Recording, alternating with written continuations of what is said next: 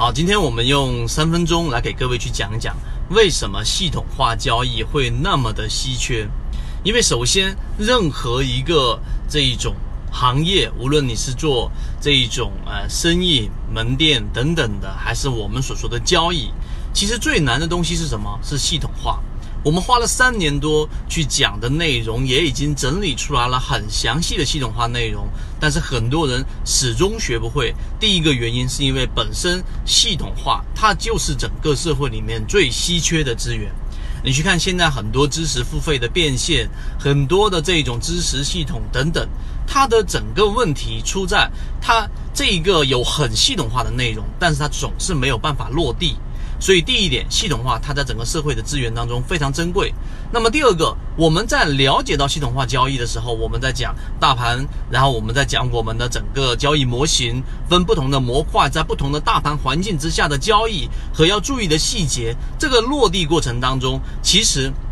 在交易过程当中，很多人是没有办法去实现的，并且第二点，刚才我们说，他最难克服的心理就是系统化交易就一定是对的吗？我用我零散的片段的这种交易，我是不是也可以做得很好？那么这里面我只想讲一个例子，大家都应该看过武武侠小说，看过很多的这一种，呃，这一种人突然之间一下子逆袭了，对不对？你们看杨过等等的。那他这个过程当中，其中最有名的一个门派，那就是少林武当，对不对？那在少林寺当中，实际上他在练习过程当中的整个过程是系统化的吗？答案是系统化的，因为它有很完整的流程，让你把你每一个短板都尽可能的去补缺，这样当真正进行对抗的时候，你才有更大的机会活下来。就像我们说这一个一指禅，它在使用的过程当中，有时候出现，有时候不出现的这一种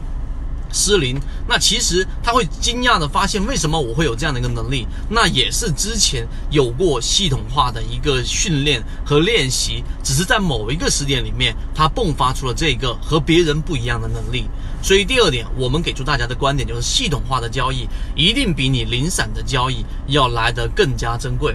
第三个。那么系统化交易建立过程当中，我们需要做什么事情呢？我们认为你需要做的事情就是，首先你要在内心里面需要有一个意识，我真的要建立一个系统交易，这是第一点。第二个，你要找到正确的圈子和真正有系统化的一个教你过程交易的这一个圈子。那我们已经有整理出来，当然你也可以自己去寻找有系统化交易模块的，这已经是第二点了，但还没有完。第三点，在整个系统化交易过程当中，你一定要结合实战来进行配合，只有这样子，你的整个系统化交易才能在实践的过程当中不断的磨练、打磨，最终内化到自己的这一种自我当中。那么在真正的交易，你才能拉开跟别人的差距。所以，我们说，我们见过很多人在不断的练习交易，但依旧没做好，依旧在原地打转的原因，就是这三点没做好。那如果你真心的想在股市交易，在任何的交易过程当中系统化的学习，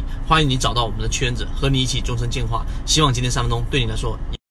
有所帮助。各位再见，拜拜。